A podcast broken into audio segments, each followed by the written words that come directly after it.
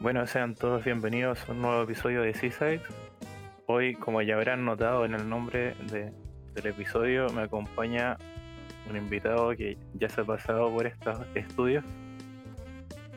Les presento eh, Mm. nuevamente al señor Spiegel.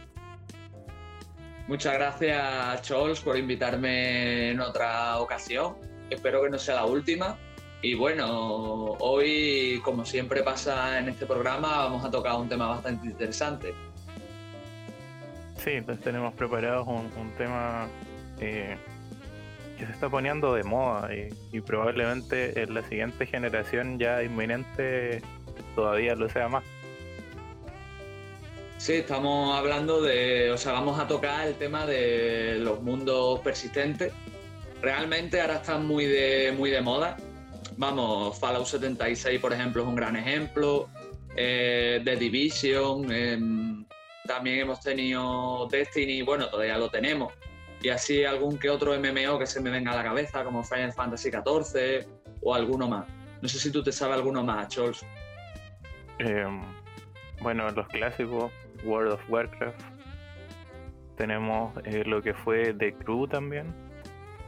Eh, Pues ese, sí que- ese era de. Ese no me suena de nada. Ese que era de, el de coche ese de Ubisoft, es que no me acuerdo.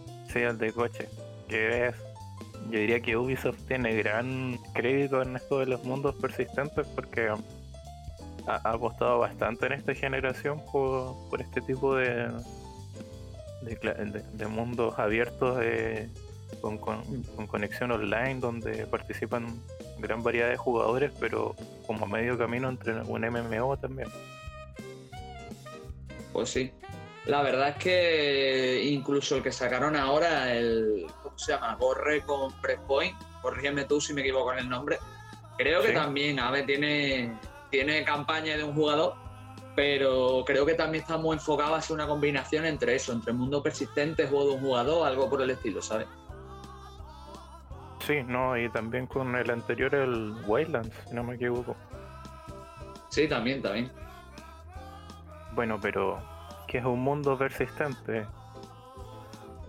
Algunos Pues, eh, yo creo que les sonará eh, conocido el término, pero probablemente a otros no. Sea, Pues nada, si quieres lo explicas tú o lo explico yo, ¿sabes? Como tú quieras. eh, a ver, veamos tu explicación. Vale, pues básicamente lo dicho, para los que para los que no conozcan la definición y demás, básicamente un mundo persistente de manera coloquial sería un mundo en línea, ¿vale? Técnicamente eh, influyen más elementos, pero ese es el principal. Básicamente, cuando tú accedes como jugador, aunque tengas una copia física del juego, tú realmente eh, lo que es el, el transcurso del mundo, cómo funciona, está hospedado como en unos servidores y tú accedes a esos servidores para obtener la información. Entonces depende de la velocidad de procesamiento del servidor al que tú te estás conectando, la velocidad de internet que tú tengas, más la velocidad de procesamiento de tu máquina. No sé ya cómo tú lo piensas, Chols, pero yo lo veo así. Claro, son mundos como tú bien dices que principalmente el componente es, es línea para su existencia. ¿Por qué? Porque a diferencia de los juegos más tradicionales donde, por ejemplo, los juegos avanzan o no eh, debido a la influencia del jugador, en este caso que eh, tomemos los mandos y nos dediquemos a explorar el juego o a hacer las misiones, los mundos persistentes funcionan eh, en el fondo sin o avanzan, progresan, se modifican sin que los jugadores intervengan eh, de manera constante. Por ejemplo, yo puedo dejar desconectada mi consola y el mundo va a seguir vivo y probablemente pasen cosas que hagan, eh, no sé, jugadores como nosotros u otros eh, jugadores alrededor del mundo. Igual, claro, el concepto da como para ciertos trucos, por ejemplo, existen los mundos persistentes falsos. Un ejemplo clásico que se da en este sentido sería Animal Crossing, que eh, se supone que la publicidad del juego te decía que el mundo eh, vive o avanza sin que el jugador intervenga, porque em, utiliza este reloj interno que tenía la GameCube y bueno, que posteriormente también tenían eh, los otros sistemas donde fue lanzada la saga y el juego te avisaba de que habían ocurrido eventos cuando tú te eh, iniciabas el juego. Pero Animal Crossing no es un juego con servidores, entonces lo que realmente pasaba es que el juego calculaba cuántas horas pasaron desde la última conexión y eh, modificaba los eventos o lanzaba líneas de diálogo acuerdo a eso. De todas formas, no sé, es que realmente lo que es la definición es un poco ambigua, porque yo, por ejemplo, siempre he considerado a Animal Crossing más como un simulador de vida que como un mundo persistente per se, ¿sabes? No sé, supongo que habrá más ejemplos, ¿vale? No, no creo que sea el único, pero no sé, me da, me da esa sensación de que lo que intentan es darte la sensación de que el tiempo pasa, pero en un mundo persistente estás con una comunidad más mayor de jugadores, hay eventos, o sea, es como si fuera un, un, segundo sitio al que tú acudir, ¿sabes? No sé también cómo explicarlo mejor. Claro, es que por eso Animal Crossing es como un mundo eh, persistente, falso, porque en realidad no es un mundo. Lo mismo cualquier juego con sistema de reloj, pero como tú bien dices, eh, lo principal en un mundo persistente es que el protagonista del juego es el mundo, porque en él se configuran las cosas eh, y, se modifican según, como bien dije, el paso del tiempo y la influencia de los jugadores. Es como que no es tan importante como en el single player, que tu historia es como lo relevante y, en el fondo solo eh, tu participación hace que el juego eh, cambie de forma drástica no, bueno, según un esquema más lineal o abierto que tenga el título pero a mí un ejemplo eh, importante que se me ocurre que podría ser Evil, Line. Ah, sí. Que es este juego espacial donde puedes manejar naves, hacer de, bueno, de comerciante, militar y varias cosas y hay facciones. Hace unos meses vi un video sobre una de las eh, anécdotas más recordadas del título que fue como una campaña de dos años donde eh, obviamente todo esto lo construyen los jugadores, el juego le da totalmente libertad a que se creen facciones con los lobos que ellos quieran y todo. Mm. Y ocurrió como una gran guerra y hubo un espía que trabajó durante dos años y una persona en el fondo real que eh, se hizo una doble cuenta y eso eh, terminó vendiendo como las acciones internas de la facción más grande y así se derrumbó y es como toda una historia que incluso fue llevada como un cómic oficial de la serie. Y es como un ejemplo muy importante de, mundos persistentes, de que todos los jugadores, según el tipo de mundo persistente, le pueden dar totalmente vida a, lo que ocurre dentro de ese mundo. Ellos como que le pueden dar forma. No, Igual existen mundos como un poco más, eh, se podría decir, eh, no tan abiertos, yo ahí mencionaría The Division porque es como, al igual que Destiny, mezcla como eh, partes muy multijugador con eh, single player si quieres. Sí. Realmente. por ejemplo, The Division. Eh, sí. Mm. Ah. Que te iba a decir que realmente. Sí, o sea, The Division, Fallout 76 y algunas obras más las puedes disfrutar tú solo realmente también están, están muy enfocadas a eso, la verdad. Aunque, aunque, eh, aunque se te permita la posibilidad de jugar tú solo, la verdad es que, bueno, como le pasa a muchos juegos de tinte multijugador, se disfrutan más con amigos. Yo, si quieres, luego cuento un par de anécdotas de, de mí jugando solo algunos de estos títulos para que veáis. sí, no, yo igual tengo algunas, pero eh, no sé, lo que te iba a decir antes era que se me ocurre que, por ejemplo, The Division no está libre en el sentido de que si un jugador, no sé, dispara a un edificio, esto no, no se va a derrumbar, o si matas a tantos enemigos, eh, probablemente otro jugador no lo vea. Porque es como que hay zonas multijugador y zonas que son solamente tuyas. Salvo cuando estás en un, en un grupo y como que todos ven lo mismo. Y es como distinto a, no sé, el caso de World of Warcraft, donde si una facción conquista un territorio, es lo mismo en el fondo para todos los del servidor, que en este caso ese juego tiene varios servidores. Mm. Sí, realmente en el caso de, de, Division es que es lo que tú dices, hay ciertas áreas como por ejemplo la base de operaciones o, o cuando accedes a una misión en solitario o con un grupo, que el resto de, de jugadores no, no te ven. Es más, es triste porque no sé si a ti te ha pasado jugando al The Division, pero yo me he sentido muy solo, tío, jugando, porque estaba, estaba caminando por Nueva York y muchas veces no veía a otros jugadores. A ver, si vas a, una, a, uno de los puntos estos, a uno de los pisos francos, pues sí ves gente. Pero fuera de eso, a menos que te metas en, en una misión, no ves a nadie. Vamos, yo es que mm, las veces que no jugaba con jugadores o estaba en pisos francos, estaba yo solo, ¿sabes?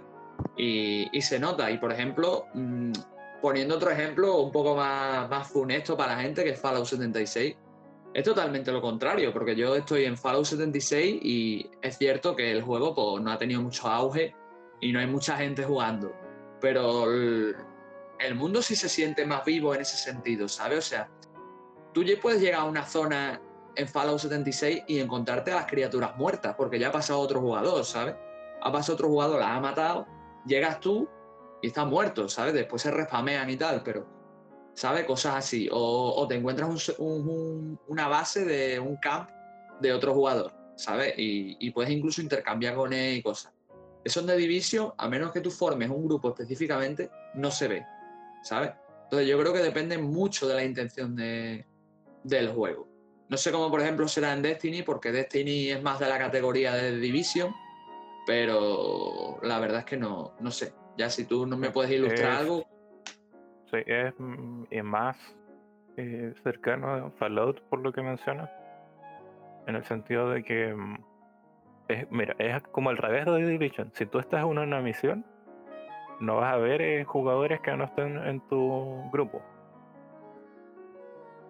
pero eh, cualquier cosa fuera de las misiones, eh, ves a los jugadores disparando, incluso te pueden disparar a ti mm. con cierta mala intención. No, eso, o, eso pasa o combatiendo a los enemigos, combatiendo a los enemigos que hay en, el mapa, en los mundos generales. E incluso cada cierto tiempo hay eventos donde todos participan, todos los que están dentro de un área. Y si todos los jugadores están, tienen que eh, detener como la invasión de, de ciertos enemigos. Y cuando si lo hacen bien, eh, logran un loot con objetos eh, o ganan más experiencia, esas cosas. Y ahí ves, no sé, jugadores con 10 niveles más que tú, con todo el equipamiento en el nivel máximo, o jugadores novatos, eh, no, no hace tanta diferencia. Incluso puedes como intentar esconderte, no hacer mucho y reclamar el botín si haces como un poco de daño, aprovechándote de que hay jugadores veteranos. Entonces... Y igual tú vas caminando y ves como que alguien mató a un enemigo que estaba por ahí o, o, algo o destruyó tal cosa. Mm. Como te digo, tú entras a una misión y todos esos jugadores no, no los ves más hasta que salgas. Y si tienes un compañero obviamente va a estar contigo. Mm. Por lo menos esa es mi experiencia con el Destiny 2. El 1 no lo he jugado en realidad. Vale. Yo es que los tengo pendientes los dos, por lo menos de probarlos y tal. Eh, sí es cierto que he jugado más al, al The Division que al Fallout 76, pero al 76 le he echado bastantes horas y bueno, a otros como... Es que yo qué sé, también depende de casos mixtos, es como lo que iba a decir, como lo que tú comentabas de EVE Online. Yo qué sé, también tienes por ejemplo el Albion Online, que es un, es un MMO que básicamente no hay misiones, ¿vale? O sea, el, el jugador marca su propio camino, ¿sabes? Y la economía, y conquista de territorios y demás, todo va aparte, o sea, todo va aparte de lo que es la historia, son los, programadores. Es el jugador o los jugadores los que, bueno, pues si conquistamos este territorio, pues este territorio mm, tiene guardias de nuestra facción, los comercios comercian en base a nuestra tasa de precio, una, una parte de lo que nosotros se gane allí la ganamos nosotros, ¿sabe? Cosas así. Y eso también está muy bien. Por cierto, me he acordado que en Fallout 76 al final pasa algo parecido a lo que, a lo que acabas de decir, porque en el, en el Fallout 76 siempre estás, siempre estás, siempre que estés fuera, estás con otros jugadores y tal, pero cuando te metes en algún sitio, si no van jugadores contigo, se crea como una copia de seguridad de ese sitio en tu máquina y como que digamos que ninguna otra persona que no seas tú o un grupo que tú hayas autorizado puede entrar en ese sitio, ¿sabes? O sea que si tú y yo jugamos los dos a la vez y entramos en el mismo sitio, pero no estamos en el mismo grupo, estamos como en el mismo sitio, pero a la vez no. No sé si me explico. Como, bueno, un juego que e-, emula en el fondo esta idea, eh, el crosscode, cuando entras a una mazmorra, los personajes de tu de tu grupo, entre comillas, eh, van a la mazmorra paralela, a la misma, pero nunca pueden estar contigo, es como esa idea. Sí, es lo eh, mismo. Algo parecido. Pero lo que tú eh, bien mencionas es que es como curioso esta mezcla que hacen entre un juego online con un single player. Que como tú bien dices, como que en las misiones principales generalmente se ejecutan como el juego de manera offline, entre comillas. Mm. O, tu mundo propio versus el mundo integrado que es afuera. La verdad es que sí. Y aparte, yo qué sé, es que el, a fin de cuentas también pasa de que, bueno, si tú estás en un grupo, puedes meter gente contigo para jugar, ¿sabes? Entonces, los metes en su, en, por lo menos en el 76, los metes contigo en tu grupo y entras en el sitio, entonces todos entráis. Ya eso no lo he probado, sinceramente, porque no he jugado con gente al Fallout 76, pero existe esa posibilidad. Igual que, como tú bien decías, hay eventos diarios en Fallout 76, cosa que, por ejemplo, de Division, por lo menos el primero, que yo he jugado recientemente, no tiene, ¿sabes? Sí, en el segundo hay como unas llamadas de. No me acuerdo, de seguridad, pero no me acuerdo si intervienen como jugadores externos. O, es como que hay llamadas y tú puedes responderlas para aparecer ayudar a alguien, no sé no mm. necesariamente en una misión, sino como en estos eh, e, enfrentamientos que hay en, en terreno. Sí. Pero es como que la llamada te hace viajar a su mundo, tampoco es como que se conectan bien, mm. extrañas. Eso me recuerda. Es como... ¿Sí? Sí, que perdón que te corte. Eso me recuerda a un caso mixto como le pasa a Monster Hunter World. Que en Monster Hunter World tú puedes usar las bengalas y puedes llamar a otros jugadores para que vengan a tu mundo y te echen un cable. Es como si fuera una especie de. A ver, no creo que sea un mundo persistente, pero es un concepto de mundo persistente que puede estar ahí, ¿no? No sé, me da esa sensación. Sí, es que es bien raro el, en World, eh, igual como lo mencioné en el programa anterior, esto de que, no sé, puedes tener lobbies de 30 personas, pero si te metes a una misión entras solo igual. Mm están como contigo, puedes hablar de manera más cercana, pero o juntarte en el en esta área eh, principal que hay. Sí. Pero como bien dices, si tú no ocupas la bengala, no, no van a aparecer en tu juego ni en tus misiones de casa. Además que el número igual se reduce ahí a no son los 30, sino que creo que son como 4 o 6. Mm.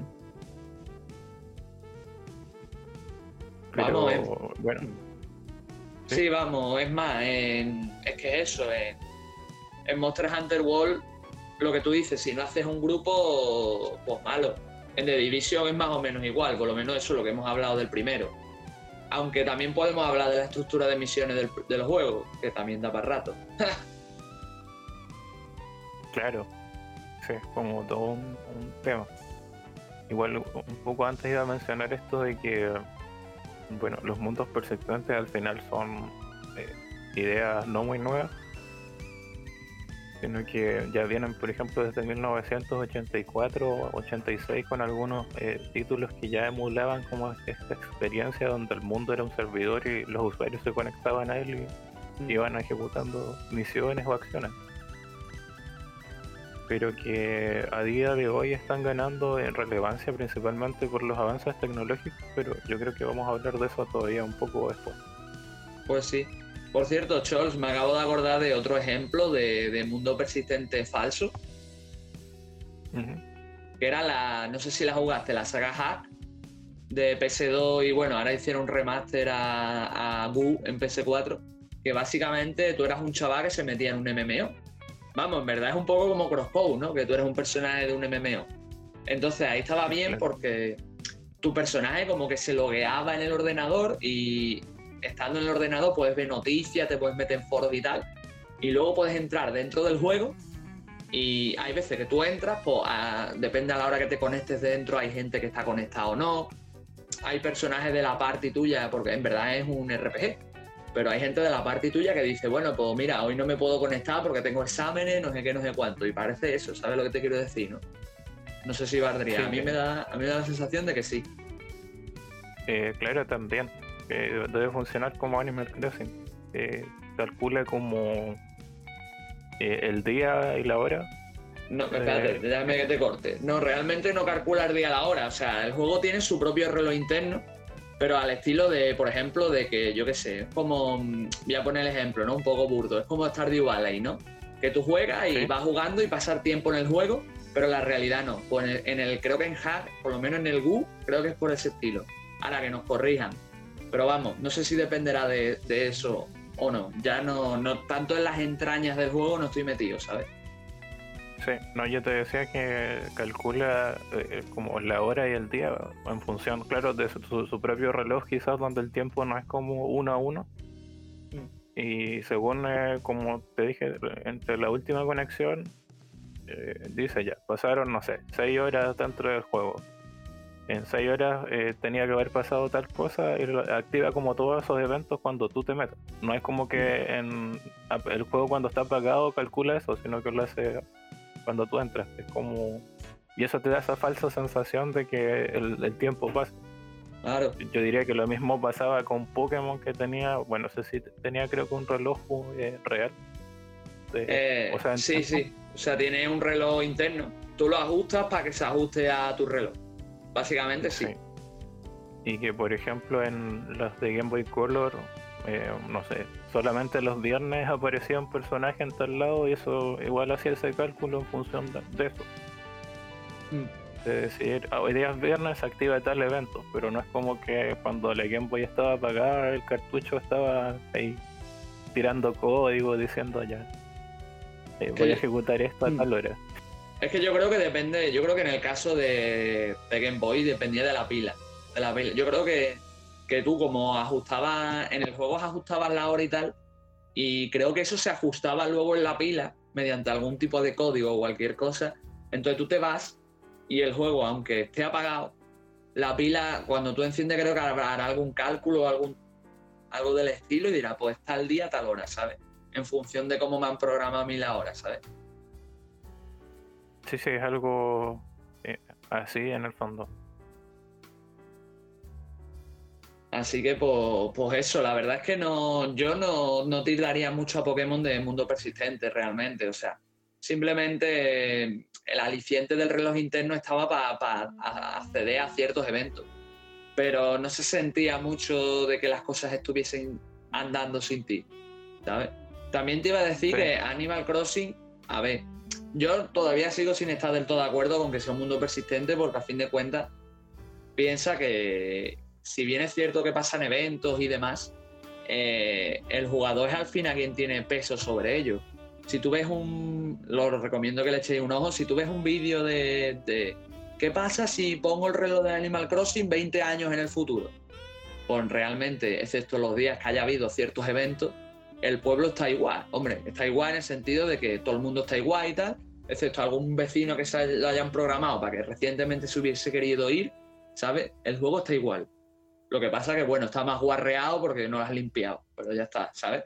Por eso te digo de que no estoy yo del todo seguro, a lo mejor, de que en ese caso fuera tan mundo persistente, ¿sabes? Pero sí es verdad que hay otros juegos que intentan emularlo, como le pasa a Hack y alguno que otro más que haya de, haya de ejemplos, ¿sabes? Ya sea mediante un reloj, ya sea mediante la trama o lo que sea, ¿sabes? Sí, no sé, es como una... Intentan ser eh, emular o copiar eh, lo que sería un mundo persistente, pero obviamente no, al final no lo son, sino que es como que te intentan dar esa sensación. No, sí. como bien dices, eh, el fondo, eh, en esos juegos es vital que el jugador participe, al fin y al cabo. Eh, claro, con el ejemplo del reloj que diste queda bastante claro que si el jugador no está a 20 años, el juego no avanza en 20 años. bueno, se ensucia por eso. claro, pero eso es, eso es básicamente, ¿no? O sea, mm, tú tienes, por ejemplo, tú estás en, el WoW y, y si tú te vas, a menos que al juego le dejen de dar soporte, tú te vas y no vienes en un mes y a lo mejor en un mes había un par de eventos, han pasado cosas, ¿sabes? No sé, o sea, también tenemos que entender una cosa que hay gente que creo que no entiende y es que en lo, tanto en los MMO como en los mundos persistentes pues, hay gente que los tirda, a ver, no son sinónimos, pero los MMO son mundos persistentes. Pero bueno, a lo que iba. Que hay gente que, que se piensa que en los mundos persistentes pasan cosas todos los días. ¿Sabes lo que quiero decir? Y esa es una cosa que también nos tenemos que quitar un poco de encima, ¿sabes? Sí, yo creo que depende harto eh, del juego, porque hay algunos que están más hechos como en ese sentido de que eh, se mueven mucho los servidores con mil y un eventos. Por ejemplo, me acuerdo, no recuerdo cuál juego era que los jugadores podían modificar en tiempo real como el terreno y eso lo veían todos los jugadores del servidor. Ya la verdad es que eso no, no sé qué juego es. Yo te puedo poner uno de ejemplo. Te puedo poner uno de ejemplo muy, cercano que yo jugué en cuarentena, que es el Guild Wars 2. No sé si lo has probado. Pero en el Guild Wars 2 hay eventos de este estilo o de los que tú comentas, cada, a lo mejor cada media hora, una hora, dos horas, hay eventillos de esto, de bueno, pues a los humanos, ¿no? Por ejemplo, que son una facción que está enfrente a los centauros, pues media hora vienen los centauros y nos atacan. Si nadie, ningún jugador va a defenderlo, los centauros conquistan tal zona, ¿sabes? Y así va. Entonces, es cierto que hay juegos como Guild Wars 2 que hacen eso, pero no todos los mundos persistentes lo hacen. Yo a lo mejor me conecto hoy al Fallout 76 y me conecto mañana y después llevo una semana sin conectarme y realmente, a menos que Bethesda haya actualizado algo, a menos que haya metido algún evento, o yo esté en los eventos diarios, alguna cosa, cuando yo juegue, mi experiencia va a ser similar a la semana en la que jugué antes, ¿sabes? Claro, no es un mundo tan eh, dinámico en ese sentido. Bueno, en Destiny yo lo que te decía de las eh, esas defensas que había que hacer era como igual, no sé, en 5 minutos y te decía en 10 minutos va a ocurrir una en esta parte del mapa y en 15 en esta otra. Mm. Generalmente uno se olvida eh, o piensa que como que casi todos los MMO o, MMORPG eh, son mundos persistentes, pero igual hay otros títulos como, no sé, Second Life, que igual es un mundo persistente. No, sí, también. Lo que pasa es que está eh, enfocado de, de, otra manera, pienso yo. Sí, es que algunos tienen como esta dinámica de un mundo que crece como a un ritmo lento probablemente, o como que eh, grandes cosas ocurran después de, cada cierto tiempo, hay otros que son como muy de bombardearte con cosas.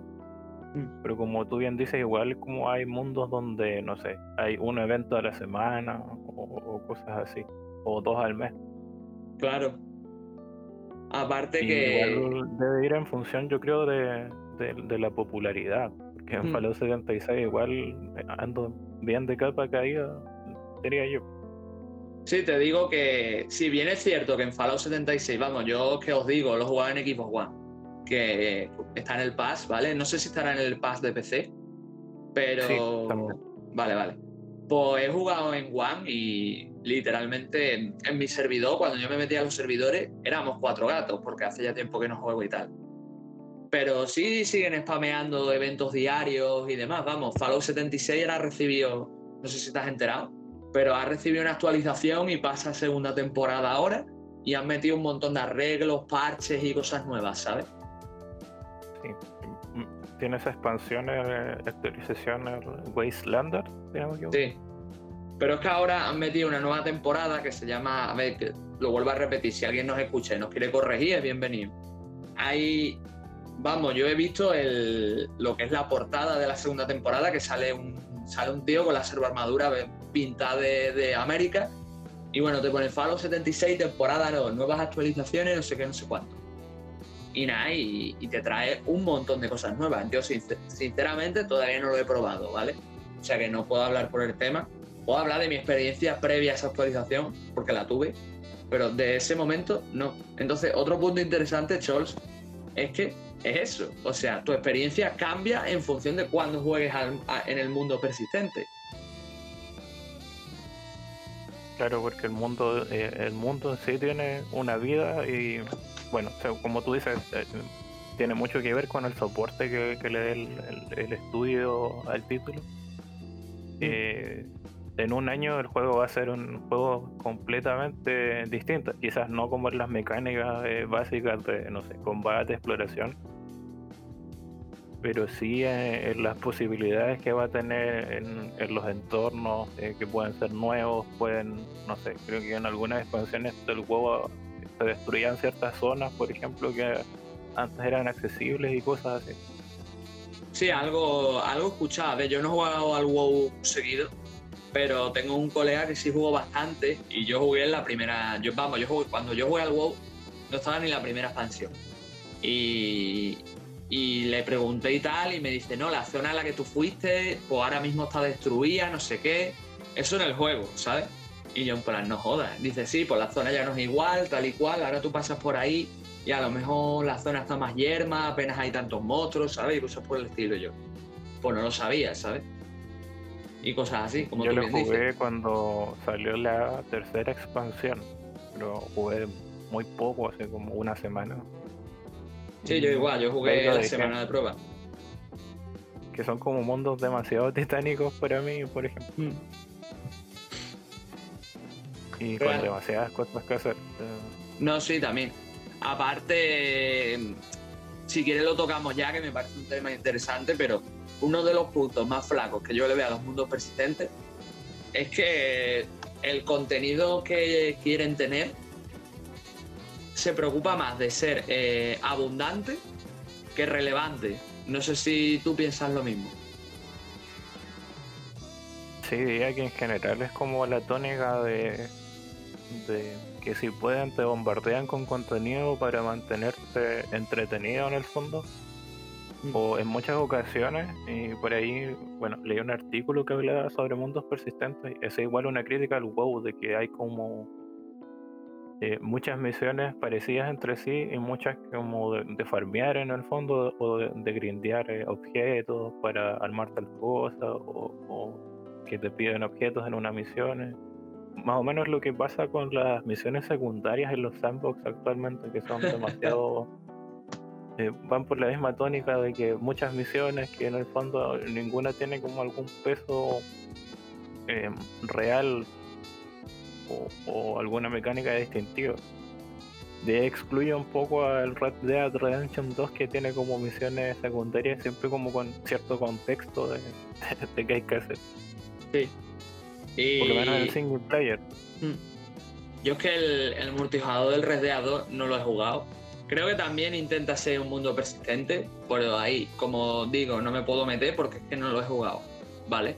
Pero hay una cosa que te quiero decir, y es que hablando de lo que has dicho, estás diciendo, estás diciendo eso, me he acordado de, de, The Division, porque el, The Division sí que no lo esconde. O sea, en el The Division tienes, aparte de las misiones principales, eh, tienes como una, amalgama de submisiones y misiones secundarias, que son básicamente, se dividen en tipos, pero son básicamente hacer todo el rato lo mismo. Que si consigue meter suministro, que si mata a estos tíos, que si rescata a los rehenes, que si ve a tal sitio y conecta la antena, que si mm, limpia esta zona del virus y así. Y así todo el rato. O sea, por eso, y esto es algo que también deberíamos tocar, pienso, eh, para un jugador, como al jugador no le, no le enganche la dinámica, a la larga yo creo que, se resiente. Y es algo que considero que los mundos persistentes también tienen que mejorar. La, como por así decirlo, el contenido para aquel que lo prueba simplemente porque no conoce a nadie e igualmente quiere probar la experiencia, pues tenga algo donde agarrarse, ¿sabes? Claro, eh, tiene que ser un contenido que, o sea, esté bien diseñado ya como experiencia jugable, porque obviamente cuando tú juegas con amigos o, ya en grupo, eh, la experiencia cambia porque todo en el fondo no depende de ti. Y obviamente siempre es mucho más divertido eso de, jugar en multijugador. Eh, igual se produce una conversación distinta o, la manera en que afrontas las cosas cambia mucho.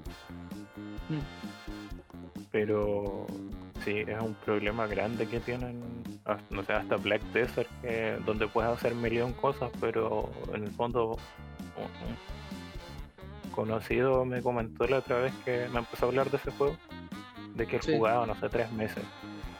Y que para subir de nivel podía hacer, no sé, pescar, crear objetos y esas cosas, y era como, ese juego media hora me decía hago tal cosa, o, incluso puedo dejar al juego pescando una hora para, no, no era una hora, eran como un día, seis horas para que suba de nivel mientras yo no hago nada. Joder. O sea, o sea, mientras yo, no sé, estoy trabajando, era, o, trabajando en documentos y esas cosas. Eso me recuerda. como. No sé, es como que, claro, estás preocupado de que avance tu juego, pero en el fondo no, no estás ni jugando. Y es como, imagínate si estuvieras jugando, quizás no sería algo muy placentero, yo creo. Hmm. Es que lo que te iba a decir, que eso me recuerda al Albion al Albion Online, ¿vale? Porque en el Albion, para tú, para tú conseguir mejorar a tu personaje, no es cuestión de hacer misiones, porque no hay misiones. Tienes que mm, farmear, pero digo farmear brutísimo, o sea, de a lo mejor para hacerte, yo qué sé, me lo invento, una coraza de nivel 3, tienes que farmear en 100 de piedra y, 50 de hierro. Ahora te, hártate. Y, y a lo mejor para conseguir todos esos materiales tienes que conseguir herramientas para poder farmear esos materiales. Por lo tanto, antes tienes que haber farmeado muchísimo material de nivel más bajo. Y así es la cadena. Pues me recuerda eso, tío. A, a que, yo qué sé, tío, se supone que jugamos a videojuegos para divertirnos. Que parece esto un trabajo, ¿sabes? Claro, es como que dedicas horas marcas tarjeta con el juego y, y después cuando lo dejas de jugar eh, de un trabajo. Eh, hoy, hoy hago tanto de, piedra y mañana termino con el hierro. No es eh, complicado. Obviamente hay gente que le gusta eso o gente que incluso vive de eso. Vemos que de nuevo, bueno, el WoW es referente, pero hay otros títulos donde puedes como farmear tanto y después, eh, o, farmear por otra persona en sus cuentas. Estaba mucho esta tónica hace algunos años donde le pagabas a alguien para que te, no sé, te farmeara experiencia en el WoW y esas cosas, o con programas de pago. no, sí, yo me acuerdo, me acuerdo, me acuerdo un colega mío porque nosotros, yo no, lo he contado, se me ha olvidado, ahora que has dicho esto lo he recordado. Yo tenía un colega que me metía a mí en un servidor de pirata del WoW, imagínate. Y había una opción en ese servidor de tú decir, y yo pues pago, ya sé que allí son dólares, pero aquí son euros, ¿no? Pago 10 euros y me sube 10 niveles. O así, pues el tío no tenía el WoW ni pensaba comprárselo, pero el tío en el servidor dijo, bueno, pues voy a echar 30 euros y me subí al nivel máximo. Y eso hizo con dos cojones. Pero literal. Y yo en plan, y yo que yo estoy hasta el 20, no sé qué, y me dice, no ya, pues eso tú, yo es que he pagado. Y digo, ¿de verdad vas a pagar para que te suban en un servidor? Que técnicamente tu personaje ni siquiera es permanente en un servidor que ni siquiera es oficial, porque si dijera, bueno, pago en el WoW real, pero es que estás pagando en un WoW pirata, ¿sabes?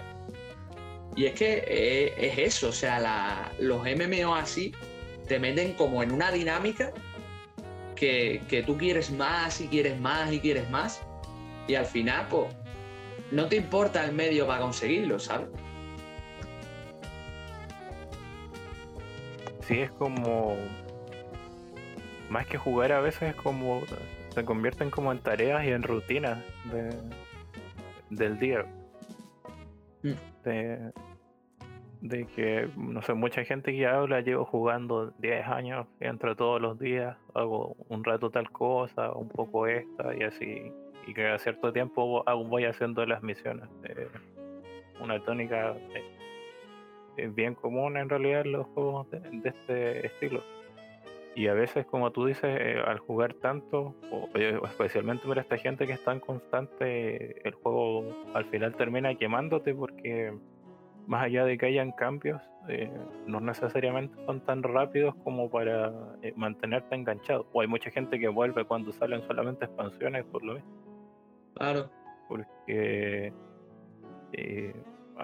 gran parte del juego en realidad son misiones que no, no tienen ningún peso, como decir. Es más, eh, no sé si lo he dicho antes, pero yo terminé de Division hace poco y literalmente estoy quemado del juego, ¿vale? Porque he jugado para terminármelo y poder seguir jugando con los juegos del Pass, pues he acumulado una racha de decir, bueno, pues me voy a poner X horas y me lo paso. Bueno, pues quemadísimo, tío, ¿eh? Quemadísimo de, de estar todo el rato haciendo lo mismo que yo creo que si no me llevo a chutar podcast en vena de, eh, como este y de otros compañeros, pues yo creo que me, suicido. Si no me suicido, estrello, estrello la Xbox contra el suelo o algo, ¿eh? porque es que. Es que eh, es, verdad, tío. O sea, este tipo de, de mundos, los mundos persistentes, se centran mucho en lo rutinario. Cuando, yo qué sé, entiendo que, que también yo creo que también todo eso es psicológico, ¿no? Porque tú piensas que si los seres humanos somos rutinarios en sí. Entonces, si tú eh, acostumbras al jugador a hacer una serie de pautas, al final las asume y las hace. Pero igualmente, es lo que yo pienso. No venimos a los juegos a divertirnos, a pasar un buen rato, ¿sabes? ¿Por qué ahora tengo que sentarme a jugar Blast Desert y tirarme 10 horas pescando mientras leo una revista, porque en verdad el personaje está pescando, pero yo estoy leyendo una revista, entonces, o estoy haciendo mis cosas.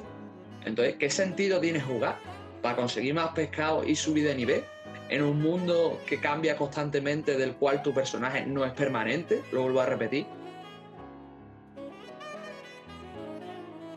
Sí, es bien complejo ahí, claro, yo siento que entran como otras cosas muchas veces, de, que la gente que juega de, manera tan asuida MMO es como que muchas veces lo ocupa como para conectar, hay un tema social, eh, bueno, está el tema de los clanes que no, hablamos demasiado. Mm. Es como que, eh, y no sé, hay hasta anime, por decir, el Sword Art Online donde te demuestran como que eh, en el fondo la gente lleva otras vidas en estos mundos. Sí. Porque al final son mundos. Y muchas veces que emulan como la realidad como en el trabajo, en tu, en tu rol que tienes dentro de, esos lugares y eh, al final no es como tanto como jugar, sino como vivir otra vida, entre comillas. Sí. Es que también, lo que te iba a decir, tío, también eh, Vamos, yo tengo otro colega, tal cual, que, sufrió adicción jugando al WoW, ¿vale? Que no, no era capaz de hacer otra cosa que jugar al WoW, ¿sabes? Y, esto te da también que pensar, ¿sabes? De cómo, cómo de absorbente puede ser este tipo de juego. ¿Cómo te puede dar, como tú bien dices, esa segunda vida, ese chutón de adrenalina que tú dices? Bueno, pues en mi vida soy, yo qué sé, pues soy Chol, soy Spiegel, soy el ese de la calle, pero en el WoW soy un mago hipertocho que se hace mazmorras con un dedo, ¿sabes? Pues no sé. Y, todo eso implica esa cadena de, la que estamos hablando, ¿no? y que incluso puede llevar a más, como, como bien acabo de mencionar, ¿no? Y, asusta, ¿no? Asusta, pero yo creo que, que todo eso está muy bien medido. Sí, no, y ya pasando como el tema de la eh, el tema tecnológico, yo encuentro que cada vez va a ser como más constante el tema de, este tipo de mundos. Bueno, ya vimos, como dije, esta generación que se multiplicaron bastante en juegos que anteriormente no eran como necesariamente multijugadores en línea. Y que lo diga. las nuevas consolas, eh, espero que sea así por uno, los temas técnicos, de que ya es mucho más sencillo mover mundos gigantescos con rapidez y donde soportan varios jugadores y obviamente por un tema visual eh, son más realistas también. Mm. Y de nuevo, eh, retomando el anime que mencioné, se viene el tema de que van a aparecer mundos de este tipo con realidad virtual. No sé, hay, hay hasta un prototipo, no sé si lo viste, no sé si seguirá en YouTube, o no sé siquiera si avanzó, pero había un prototipo de SAO. O sea, no sé, o sea, perdón, de SAO en, realidad virtual, perdón. Lo que no sé es cuánto tardaremos en llegar a eso. A mí me da la sensación de que todavía queda algo, pero es posible, ¿sabes? Que lleguemos a eso. Igualmente, eh, yo sinceramente eh, yo siempre he sido jugador single player, ¿vale? Yo, yo juego poco multi, entonces me gusta que estén como alternativa, pero no como. No como. Me saldrá, no como única opción o como opción principal, ¿sabes? Considero que algunos mundos están bien hechos y, otros se los podrían currar más, pero a la larga me gustaría que fuera una opción más y que se explotase si se tiene que explotar o la gente lo quisiera explotar pero que no fuera la norma, por así decirlo, ¿sabes? Claro. Que igual el single player siempre eh, eh, mejora en el sentido de que los diseños son más medidos. Como que todo está más enfocado a que a tu interacción con el entorno y que eso te dé un resultado, pero cuando agregas más jugadores y más factores eh, se puede perder eso fácilmente, especialmente en los mundos abiertos. La verdad es que sí. Aparte que, bueno, otra cosa que quería decir, que no lo dije antes, pero... Mm, y esto a la gente creo que le va a sonar mal lo que voy a decir, pero bueno, creo que necesitamos más mundos como Fallout 76. Y no es por criticar, ni decir que me parezca tampoco una obra maestra, pero por lo menos el tiempo que estás en ese juego, si sientes, aunque juegues solo, si sientes que en cierta medida que, que, no está mal invertido, ¿sabes? No es como cuando juegas cuatro horas a The Division y dices, bueno, pues podría haber, de estas cuatro horas podría haber echado una en The Division y tres en acabarme otro juego, o leerme un libro, o salir a la calle, o, o yo qué sé, aprender chino, ¿sabes? Por eso digo. Entonces, ¿por qué? ¿Por qué lo digo? Porque aunque Fallout 76 tiene sus pegas, la verdad, tiene muchas pegas, eh, el diseño de las misiones, lo que son las misiones más principales y, más, y algunas secundarias, está más currado que, por ejemplo, muchos MMO o, por ejemplo, el, el reciente The Division que he jugado, ¿sabes? Sí, me parece que igual eh, ahí entra como la idea de, de una sensación de progreso. Mm. De que cuando tú sientes que haces cosas distintas o cosas complejas o cosas bien hechas, eh, eh, sientes que avanza, principalmente en los juegos en línea, que tú avanzas como jugador, no sé, o tienes entre comillas más habilidad para ciertas cosas o, conoces mejor el mundo. Mm. Pero cuando juegas de Division es como que haces cosas tan repetitivas y jugando solo. Eh, obviamente no estás sintiendo que avanzas, sino como que está gastando tiempo en realidad. Claro, es que, es que hay una cosa que no hemos tratado tampoco, pero lo vuelvo a repetir.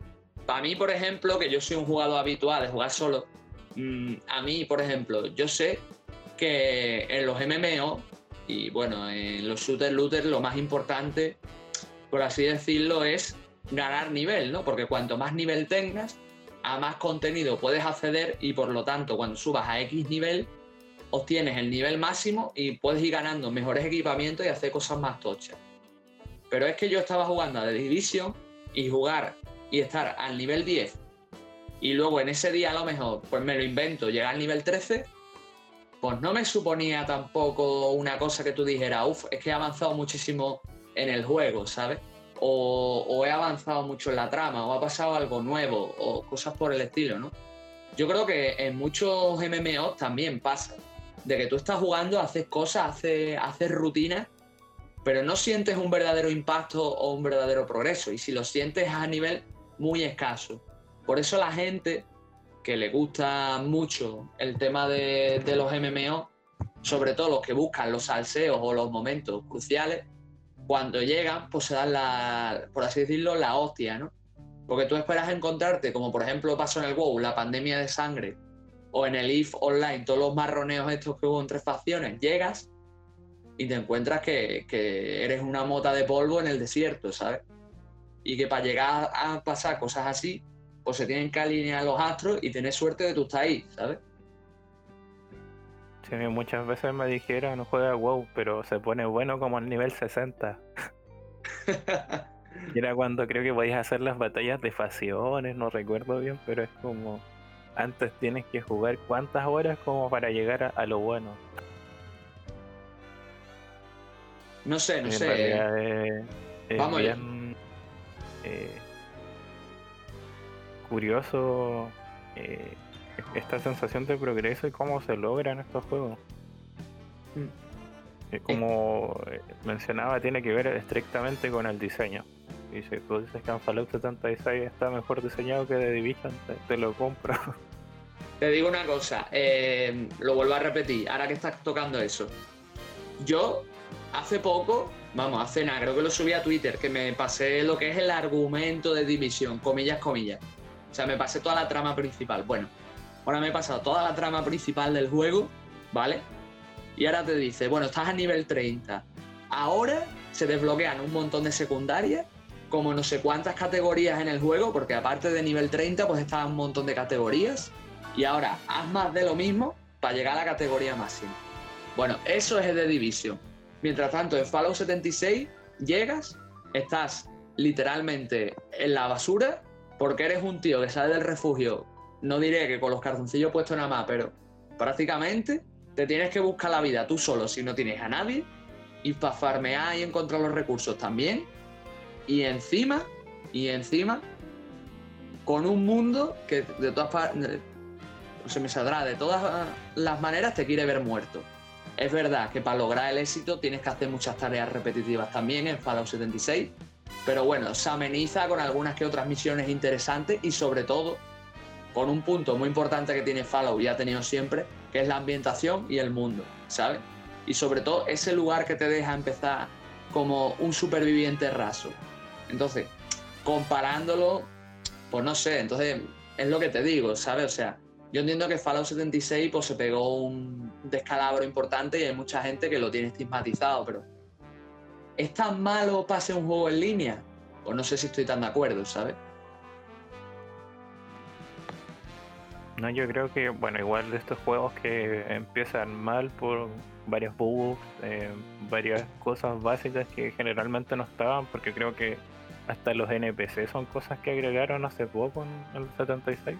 Sí, es más, hay muy... realmente tú juegas y hay muy pocos NPC, ¿vale? Ahí yo me habré encontrado, ¿vale? Yo no he jugado al máximo, yo estoy al 16. O sea, yo habré, me habré encontrado, ¿cuánto? ¿Cuatro o cinco en todo el juego? que son pocos, pero bueno, que realmente, ya ves tú, para lo que hacen los NPC en, el juego, que esa es otra. ¿Sabes? Tampoco es que, tampoco es que tú digas, bueno, es que hacía falta NPCs con urgencia. Solo para darle, supongo que para dar la sensación de que el juego está más vivo y, no solo hay máquinas. Pero bueno. Claro, no sé, temas de comercio generalmente. Claro, yo es que la, queja más generalizada que he tenido con el juego, por lo menos que he escuchado, es que eh, hay tres puntos que tiene muy malos. El primero, según la gente, es que las misiones son inferiores a los Fallout anteriores. Evidentemente lo son porque es un juego en línea.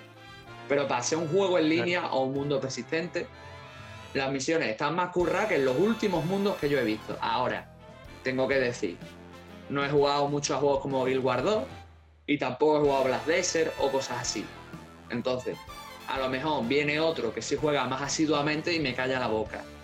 La segunda es que apenas había NPC, cosa que está solventada, pero vamos, tampoco, tampoco varía mucho. Y la tercera, bueno, los bugs, los bugs, o como lo queráis llamar, que también, bueno, siguen dando problemas. Vamos, yo dejé 76 aparcado porque se me bugueó una misión principal y no había pantalones de avanzarla. Por eso lo, lo dejé, no por otra cosa, ¿sabes?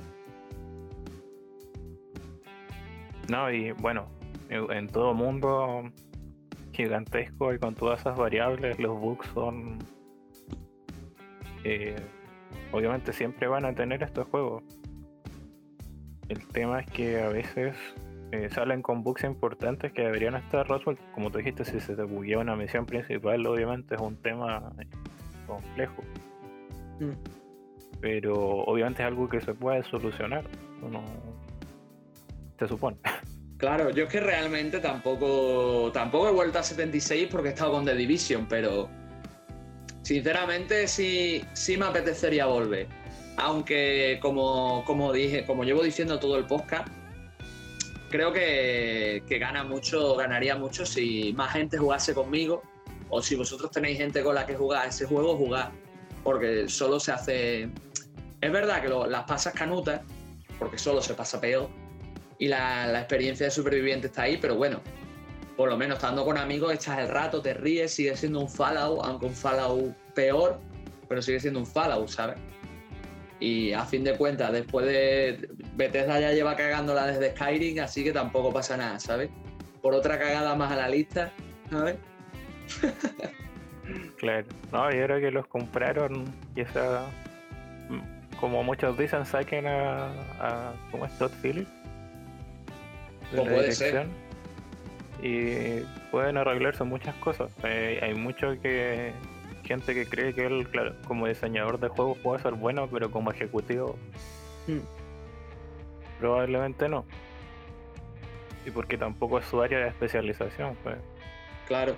aparte, aparte que te digo otra cosa, Chols, tú piensas que si, si Bethesda hubiera hecho el 76 comprado por Microsoft, que Microsoft tiene un montón de dinero, coñas aparte, aunque esta generación Microsoft no haya ganado la generación, eh, Microsoft sigue teniendo mucho dinero.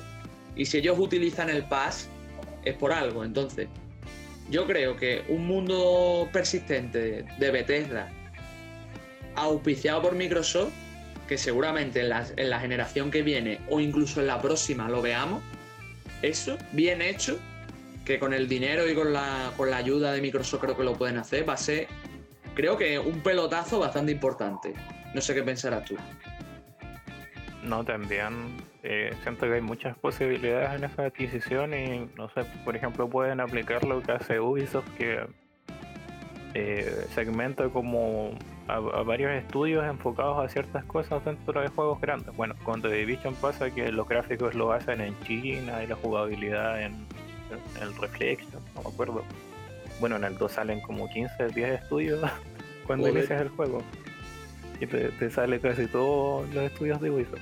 Pero eh, Microsoft se podría dar ese lujo también, se va a tener, eh, no sé, a, ID Software, eh, bueno, el, el estudio de Bethesda, que no es lo mismo que el, el Games, que la, como editora, bueno, ahora ya no va a ser editora. Eh, tienen a los de Halo, por ejemplo, por algunos aspectos, aunque últimamente no, no tienen muy buena fama. Eh, tienen a su super estudio que no sabemos todavía qué está haciendo, que es de, Collision o de mm. Initiative. Porque uno, bueno, ahí mencioné el de Year of War de pasada, que igual eh, podría hacer cosas interesantes en un mundo de ese tipo. Pues sí, también. Y bueno, tienen estos indies, hasta para historias, por ejemplo. Mira, no lo había pensado, pero Microsoft tiene a los que hacen Wasteland, que bebe mucho de lo. O sea, está Brian Fargo ahí, el creador de, original de, la idea de Wasteland y que dio paso a Fallout. Tienen a Obsidian, que son los ex trabajadores que hicieron Fallout, y ahora tienen a Bethesda, que son los que hacen Fallout ahora. O sea, tienen a todos. toda la historia de Fallout en, su, en sus manos. Te digo una cosa, tiene que ser potente, no lo he visto, pero tiene que ser potente un, ya no un Fallout, ¿no? Un, un mundo persistente de Obsidian, pero con el dinero de Microsoft también, o sea que es que se abren muchas posibilidades, ¿sabes? Hombre, está ahí Grounded, que ahora mismo está en beta, que también es de Obsidian, no es mundo persistente, pero Mm, también está muy bien y es un género que apenas habían tocado. O sea que imagínate si hacen un mundo persistente. Yo creo que algo bueno puede salir de ahí. Sí, yo lo probé y me gustó dentro de todo. Obviamente está muy, en beta en algunas cosas. Pero para hacer como su primer intento con un juego de supervivencia me gustó. Y hay mundos persistentes igual que son juegos de supervivencia, donde por ejemplo está este tema de que como Fallout eh, los jugadores se hacen fuertes y, después se terminan otro jugador te puede ir a destruirlos y eso no hay vuelta atrás de, para solucionar eso, salvo que eh, retrocedieras el servidor. Claro. Pero en general eh, es como un tipo de mundo, obviamente más pequeño, porque generalmente los servidores de estos títulos son para, no sé, 16, 30 personas, Claro. 60.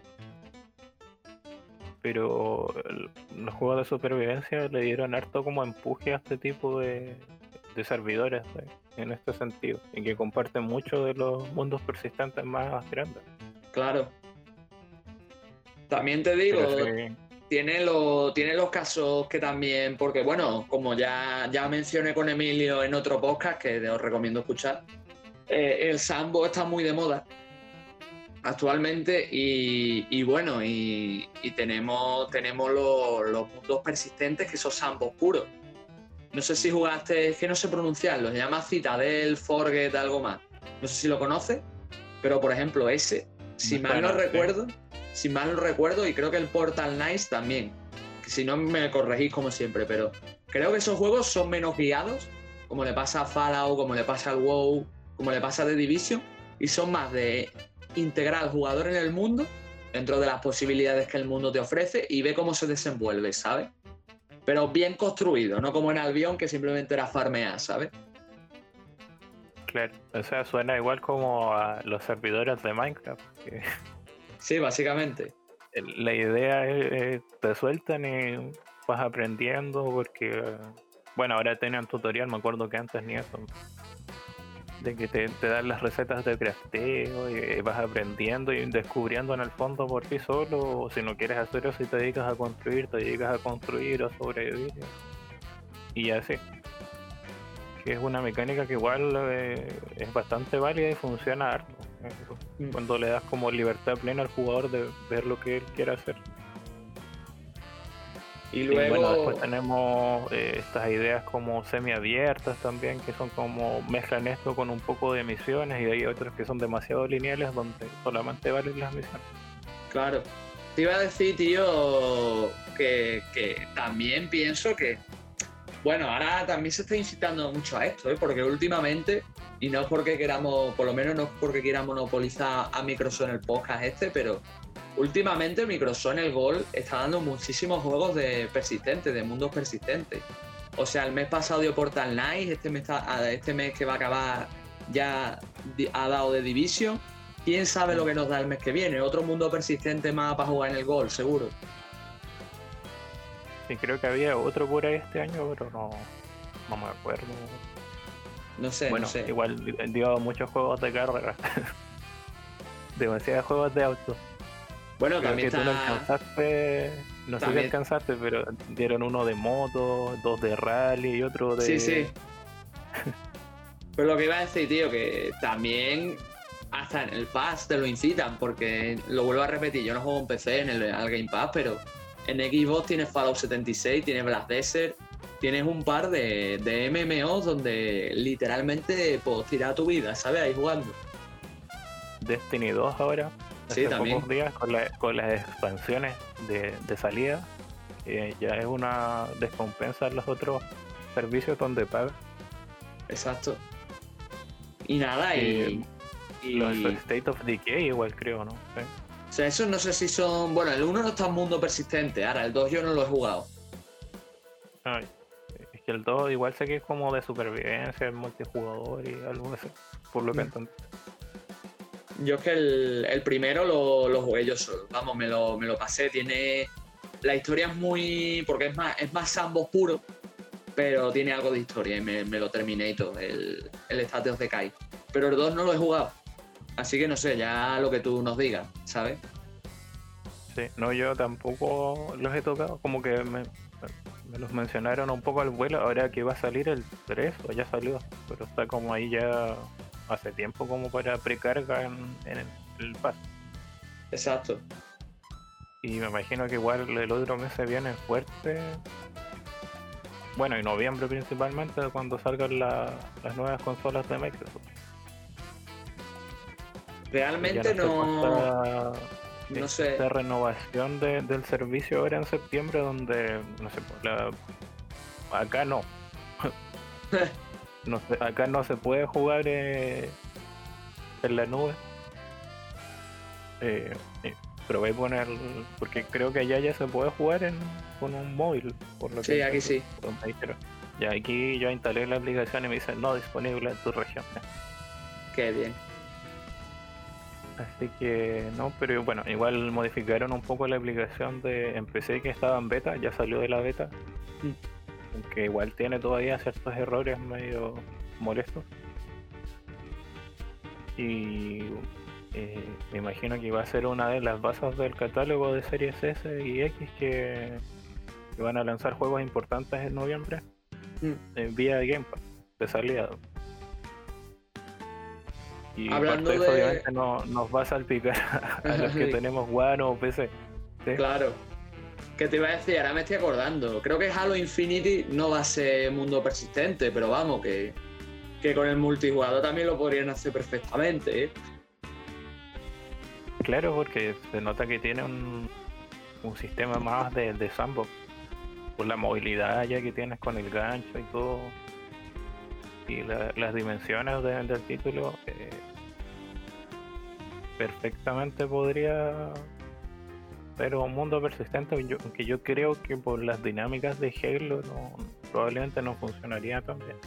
Aunque Halo ya es un juego que tiene eh, misiones en cooperativo eh, bueno en todos sus juegos prácticamente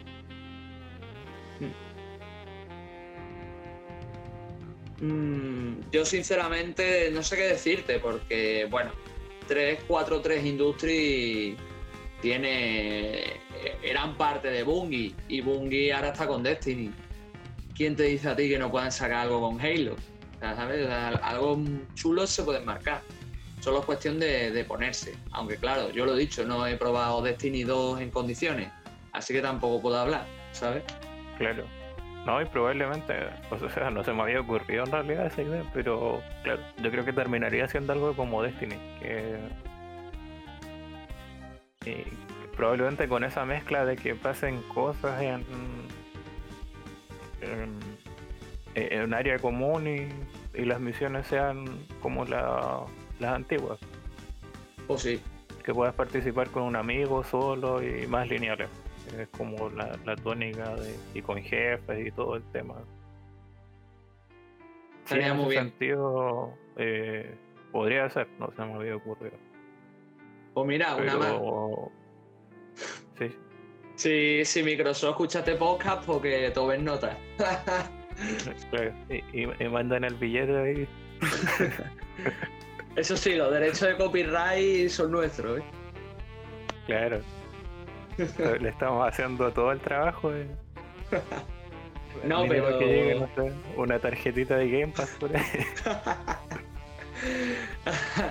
pero te digo una cosa, tío. Yo, mm, sinceramente, sí, sí pienso que los mundos persistentes deberían preocuparse de tres factores, que es primero, dar más contenido, dar mucho más contenido y más currado, eh, cuidar más al jugador que juega solo y si juega solo facilitarle las cosas o emparejarlo.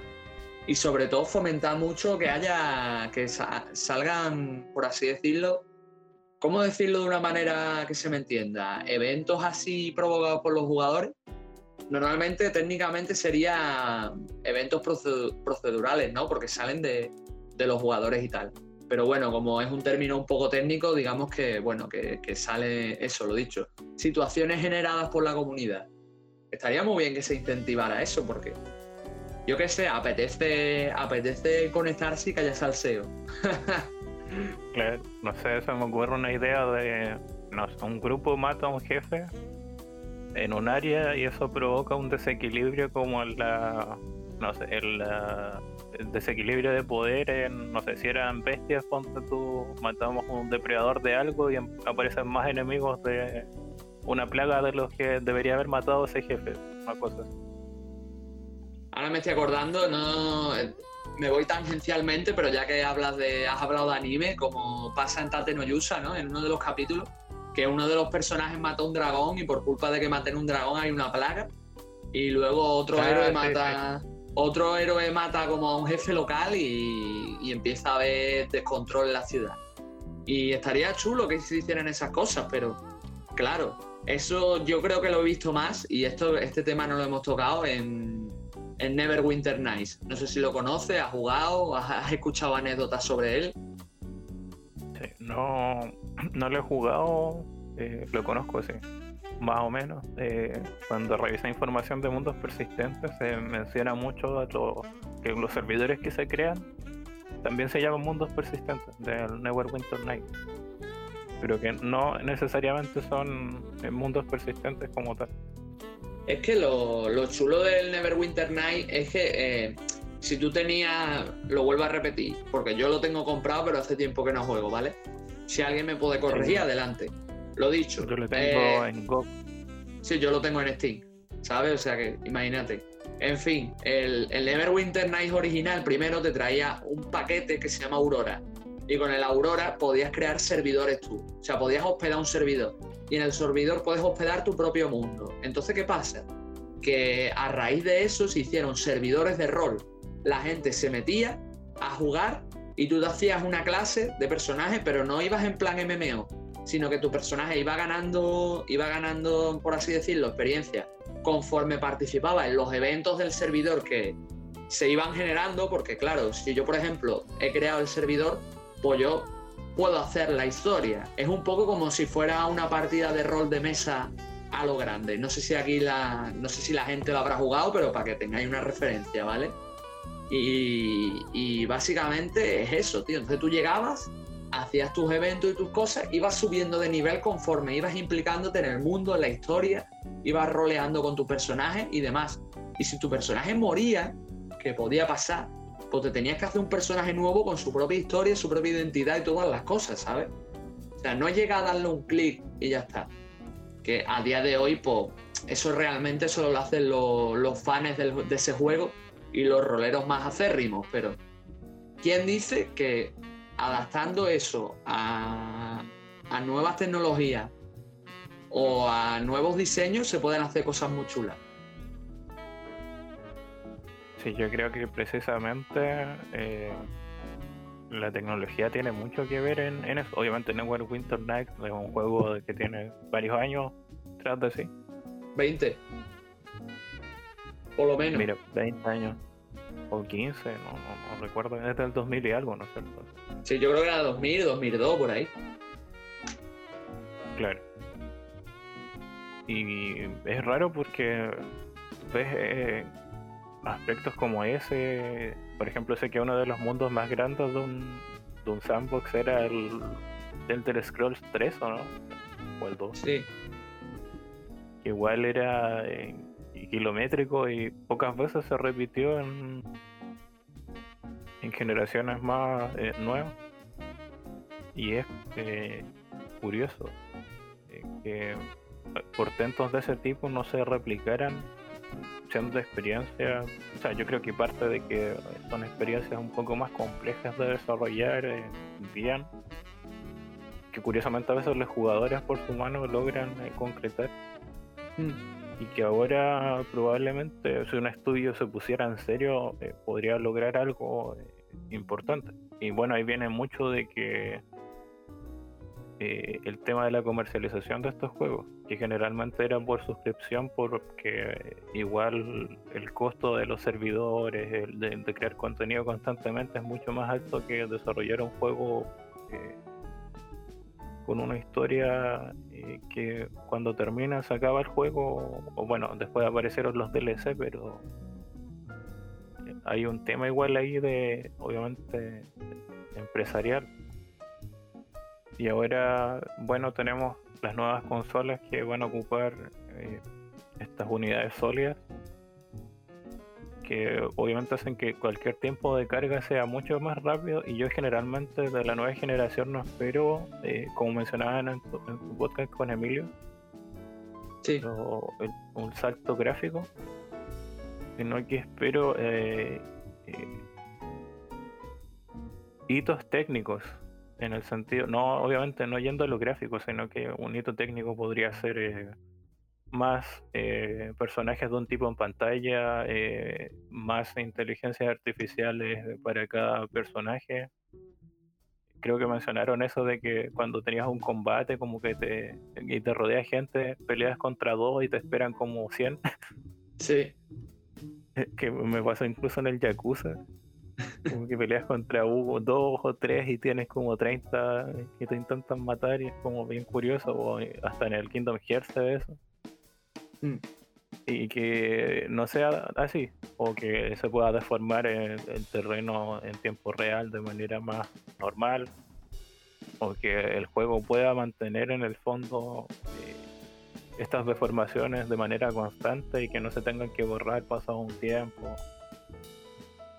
Eh, una de las eh, cosas interesantes que he visto ya es lo del Ratchet Clank, que es como eso de cambiar en tiempo real entre dimensiones eh, de manera constante y en varias. Sí, lo he visto también. Eso, es un avance técnico en ese sentido, que es algo que no se puede hacer en consolas anteriores porque la, velocidad de transmisión de los discos, de las tarjetas de video no, no daba. Mm. Incluso en PC. Yo siempre digo que el Doom es muy poco jugable en un PC si no tienes un disco duro bueno porque yo lo instalé, lo tengo en Steam y el juego se me demora en cargar 10 minutos. Joder. Solo para meterme a una misión. Y ni siquiera es porque no, por un tema de gráficos, sino que es por el tema de, de la, a la velocidad que necesita transferir los datos. Y son cosas que, bueno, si ya tengo ese caso, imagínate eh, el provecho que se le puede sacar a, a, juegos más eh, grandes en ese sentido o a mundos más vivos, sí. más grandes o incluso si son pequeños, imagínate, eh, bueno, un ejemplo fue esa demo técnica de un Real Effect. Ah, sí. Que era, era tan guiada que podía hacer muchas cosas eh, que no se podían hacer en un juego eh, pequeño. Yo creo que por ahí va lo que podría representar esta nueva generación y obviamente va a influir de manera importante en los mundos persistentes. Yo si te digo algo ya de todo lo que hemos hablado, tío, en primer lugar, pasa mucho, o sea, tú estás jugando un juego, ya sea persistente, o sea, es un mundo persistente o no, y, te encuentras que te enfrentas al. Vamos, yo jugué hace poco al Yakuza 0, como tú, como tú bien sabes, y, me acuerdo enfrentarme a unos, tíos, a unos tíos de negro. Bueno, pues me enfrento a ellos, paso a la calle y son los mismos tíos otra vez, porque hacen tres modelados para los enemigos o cuatro y, el juego los lo repite una y otra vez, ¿sabes? Eso por un lado. Y, y sí, ahora podrían añadir más, mucho más, ¿sabes? ¿Qué pasa? Que en el, como tú también has mencionado, el Kingdom Hearts, pues tampoco, o sea, también lo tienes menos en cuenta por el tipo de diseño de enemigos, ¿sabes? Al no ser realista le das menos importancia, pero bueno, ahí está también, ¿sabes? Pero sí, tío, yo, yo también veo que se puede hacer cosas, o sea, lo importante yo pienso que más que darle un montón de contenido al jugador, del estilo de, bueno, pues te voy a dar muchas misiones del mismo tipo, más mapeado, no sé qué. Yo creo que, que, lo que es el mundo debería ser compacto e interesante. Que a lo mejor yo qué sé, me lo invento, el mundo sean 5 kilómetros en vez de los 20 o 30 que puede llegar a ser o más. Pero en esos 5 kilómetros pasen cosas interesantes, ¿sabes?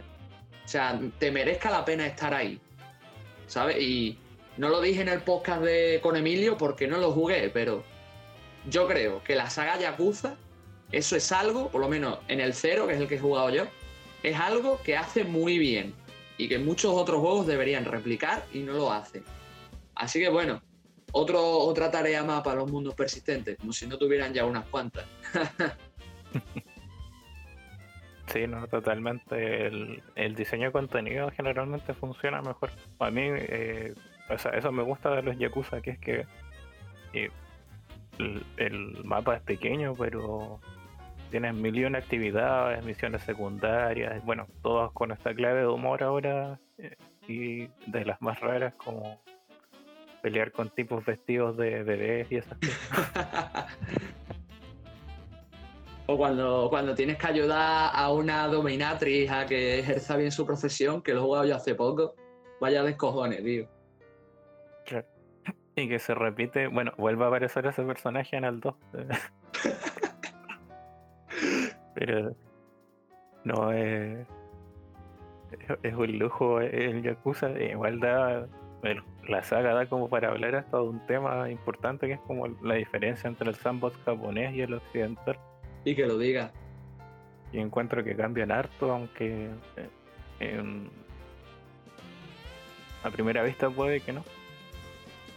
Pero yo creo que eh, más o menos ya le dimos forma al tema de los mundos persistentes en esta conversación. Pues sí, la verdad es que lo único que podemos esperar es que la cosa vaya mejor. Como tú bien dices, tenemos todo el tema del procesamiento.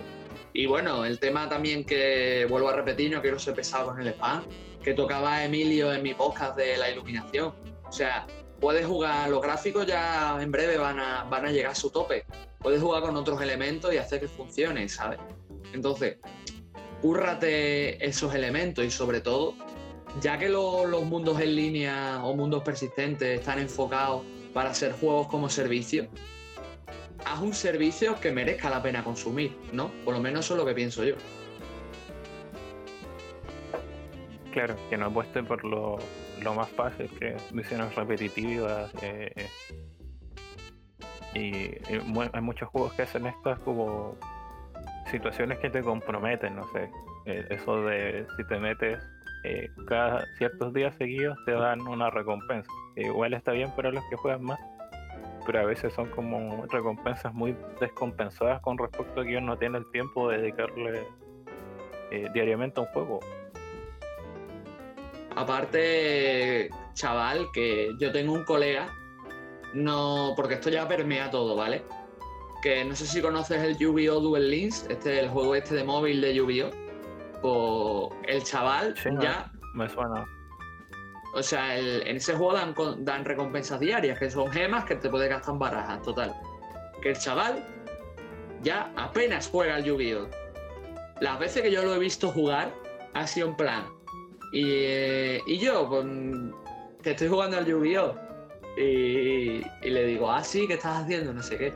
Y me dice, nada, que me voy a meter a, la gema y si me da tiempo me echo algunas y no me salgo a agitar cuas, ¿sabes? O sea, se mete para coger contenido e irse, ya está, ¿sabes? O sea, eso es lo que quiero decir, ¿no? Que ya que vas a incentivar un contenido y que la gente se meta, o incentiva un contenido que merezca la pena, o incentiva un contenido en función de las necesidades de la gente, porque hay una cosa que tampoco entiende la industria y es que mucha gente que consume videojuegos, mucha gente que consume videojuegos está acercándose a la treintena o la superan. Si bien es cierto que está entrando mucha gente nueva, mucho público que todavía sigue los videojuegos está ya más, está empezando a estar envejecido y tiene otras necesidades. Entonces, ¿y yo? eres una industria que quiere sacar dinero de nosotros. Ajustate a tus necesidades para que podamos consumir tu. perdón, ajustate a nuestras necesidades para que podamos consumir tu producto en condiciones. Pienso también, ¿sabes? por ejemplo, el público más importante de PlayStation está entre los 30 y 40 años. Es que es eso. Y eso se sabe, claro, la gente no sé, una crítica recurrente, por ejemplo, que he escuchado el Red Dead Redemption 2 es que era un juego demasiado titánico para alguien que ya trabajara del lunes a viernes o de lunes a sábado. Porque estarías meses jugando para terminar el juego, literal. Mm. Aunque también te digo, una ventaja que tienen los mundos persistentes, por ejemplo, con juegos como The Division, a ver, con Fallout 76, mm, ahora sí quieres te matizo el porqué, pero con juegos por el estilo del WoW, Fallout, eh, perdón, The Division y cosas así, realmente, como son juegos en los que te cuesta poco entrar, puedes echar un rato y te vas, ¿sabes? Entonces, pues mira, eso por lo menos se lo llevan. Pero ya que vas a hacer eso, por lo menos modula tu contenido para ajustarte a todo, a un público masivo, ¿sabes? No sé, porque tu público está empezando a ser adulto. La gente que está consumiendo Final Fantasy VII Remake hoy, muchos tienen mi edad o más y yo tengo 25 tacos. O sea que imagínate, imagínate dentro de, yo que sé, 5 años, ¿sabes? Que la industria será todavía más tocha que hoy y yo tendré 30 años. O sea, imagínate mi vida dentro de 30 años, no va a ser igual que ahora. ¿Sabes? O sea que. Y mi forma de consumir videojuegos será distinta. Entonces, los videojuegos también se tienen que adaptar a eso. Y los mundos en línea pienso que también, pero por lo menos parten con esa ventaja que te he dicho antes. Sí. Eh, un tema que va completamente con la evolución que ha tenido la industria. Recordemos que mm, desde que nació ya hay varias generaciones, como bien tú mencionas. Y obviamente la etapa fuerte fue en los 90, diría yo, donde tuvo toda esta explosión, bueno, cuando aparece PlayStation y, y como tú bien dices, muchos ya tenemos nuestra edad y vamos, vamos a seguir ganando años con el paso del tiempo y igual las nuevas generaciones eh, no necesariamente consumen lo mismo que, nosotros, pero o de la misma forma, generalmente son como muy de una de esta sociedad de lo instantáneo. Sí. Pero eh, recordemos que igual quien pone el dinero son las generaciones con más eh, poder económico, que obviamente son de, de los 20, 20, 25 hacia arriba. Entonces, que es el público en que en realidad apuntan las compañías. Y como tú bien dices, existe esa contradicción entre un contenido demasiado eh, absorbente y, estos jugadores con poco tiempo. Es que lo que pasa es que la, industria está virando mucho al, a los juegos por servicio. Y bien, como tú comentabas, el tema de los mundos persistentes ayuda porque no es lo mismo tenerme que conectar de Witcher, ¿vale? Y jugar, yo qué sé, dos horas y no avanzar nada en la trama, que sentarme a jugar Fallout 76, hacer un par de misiones que me da tiempo y luego irme a jugar de Division, hago un par de misiones repetitivas con mis colegas cuando nos juntamos, yo solo en un ratito y me da tiempo. ¿Sabes? Pero se está tirando mucho a eso de vamos a hacer los mundos más grandes o vamos a hacer los juegos con cada vez más contenido aunque ese contenido no sirva para nada o solo sirva para rellenar tiempo, y vamos a lanzar el juego y listo, ¿sabes? Y, no hay tu tía, o sea, y la cosa es que ya lo dije, creo que lo dijiste tú, lo dijo Emilio, lo ha dicho, lo ha dicho Aral también muchas veces, lo ha dicho, lo, creo que lo ha dicho hasta Jeff alguna que otra vez en nuestro, en nuestro server de Discord, pero realmente nosotros somos lo que consumimos. Si nosotros con nuestra cartera no modulamos la industria, la industria no va a cambiar, por mucho que yo ahora me esté quejando contigo en este podcast, ¿sabes? Exactamente. tenemos el caso de Pokémon. Y, ¿Cuál era la polémica de, estos días? Ya no me acuerdo. Que era. Ah, PlayStation 5, los juegos a 80 dólares, euros. Mm. Eh, la única forma de responder a, bueno, el fondo, una industria es que exista poca demanda. Claro. Porque si se regula la oferta. Si no se compraran las DLC, probablemente hubieran desaparecido y cosas así, pero al final ah. uno no, no, puede regular demasiado las tácticas o cómo funcionan los consumidores más allá de uno. Y a veces claro no, no basta, pero no hay mucho que hacer. Hombre, te digo una cosa, por lo menos quejándonos nos quedamos a gusto, ¿eh? Las cosas como son. Claro, uno, uno suelta todo eso que lleva adentro. ¿Sabes? O sea que, que... Pero no, o sea, yo, yo pienso que los mundos persistentes son los herederos del mañana y sobre todo son los herederos mucho de estas prácticas y pienso que que pueden dar mucho de sí, porque realmente un mundo persistente bien creado puede dar mucho y puede hacer disfrutar mucho a los jugadores. Lo vuelvo a repetir, Neverwinter Night salió hace la friolera de casi, si no son 20 años, casi, y la gente lo juega a día de hoy como si lo jugase hace 20 años y lo disfrutan igual. O sea, si, si Neverwinter Night puede, eh, el juego de mundo persistente que salga el día de mañana, también la tecnología lo permite. Solo hay que ponerle las ganas y hacer contenido adecuado. Y nosotros como consumidores pedir ese tipo de juego. ¿Sabes? Sí, me parece que resumiste muy bien en el fondo todo lo que hemos hablado yo creo que eh, ya es tiempo de ir a una pequeña eh, pausa musical, la clásica pausa musical, y ya volvemos para la sección final del programa. Perfecto.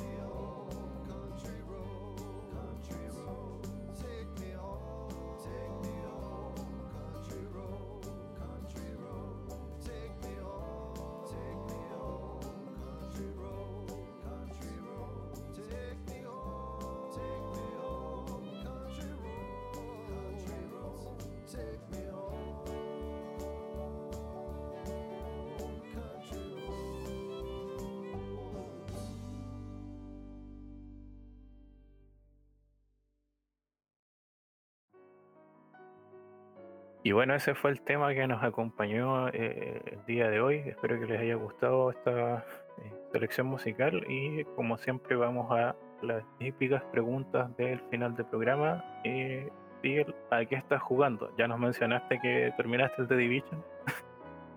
Sí. Pues te digo una cosa, Chols.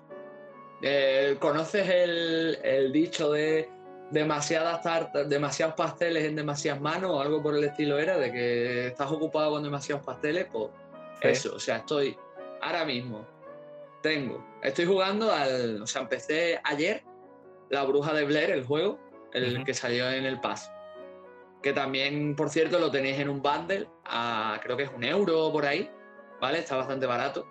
Por lo que llevo, me está gustando, pero he jugado dos horitas o así y está bastante bien. Estoy con el Spiritfarer, que llevo como 10 o 15 horas un poco atascado, porque bueno, el juego es como es. Y bueno, sigo con mi run a nivel caracol del Yakuza 0, que por fin lo empecé. Eh, llevo unas 10 horas, pero voy por el capítulo 3, o sea que todavía me queda bastante. Y nada, y en la recámara tengo juegos como Nexomon, eh, Moon RPG, tengo también la colección del Super Mario, del All Star y unos cuantos más. Bueno, y el Fallout 76 que por ahí está rondando a ver cuándo lo retomo, ¿sabes? Sí, sí. No, bueno, en selecciones bien interesante. El Yakuza vas como ahí todavía en esa que igual el juego es lento al principio, sí, ya lo he mencionado en varias ocasiones. Sí, pero el problema que tiene de que, de que explote así monumentalmente.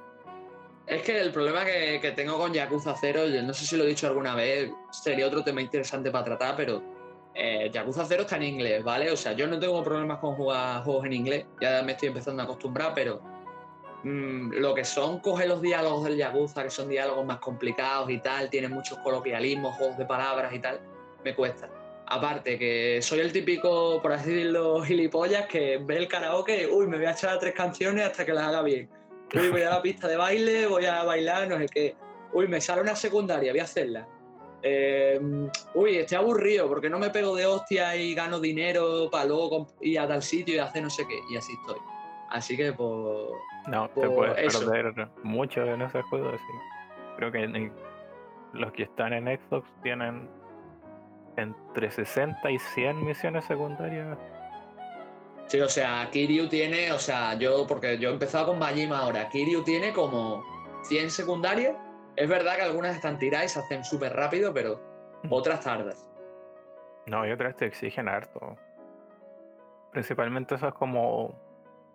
En una hay como ganar los juegos de bolos casi perfectos, porque te tocan personajes que hacen como tres chuzas al final cuando juegan mal, igual te ganan. Pero sí, no, y el Spirit Fighter, eh, mi recomendación es que busques en internet eh, qué te está pausando porque es muy, te va a pasar mucho que te quedes pegado y al final son cosas como muy sencillas que no te explica nadie.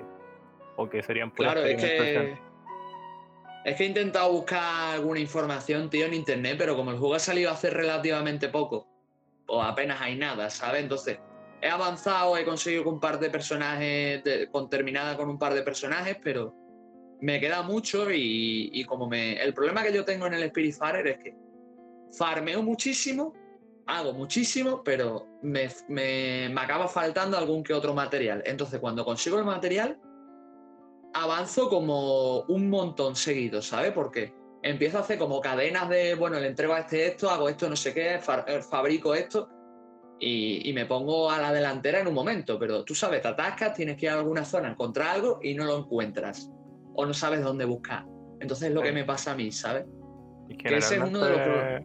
No te dicen, pero es como que necesitas activar las misiones de los personajes y, ir recogiendo gente y solo cuando los recoges o haces como unas cadenas activan como no sé, eventos que ahora puedes farmear cierto ítem porque un personaje está en el barco y así. Exacto.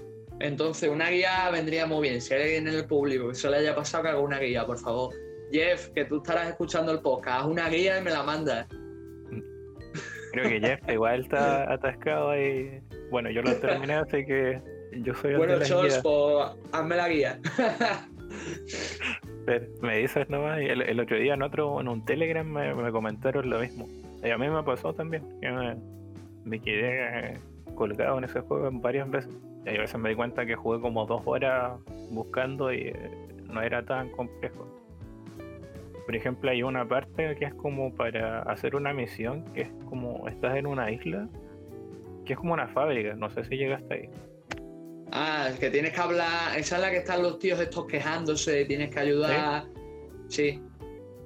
¿Y te diste cuenta que tenías que hacer? Yo, por ejemplo, no me di cuenta que puedes llegar saltando y no tienes que ganar ningún poder ni nada. es como que no se nota mucho, pero puedes subir hacia la oficina del tipo saltando como hacia la izquierda.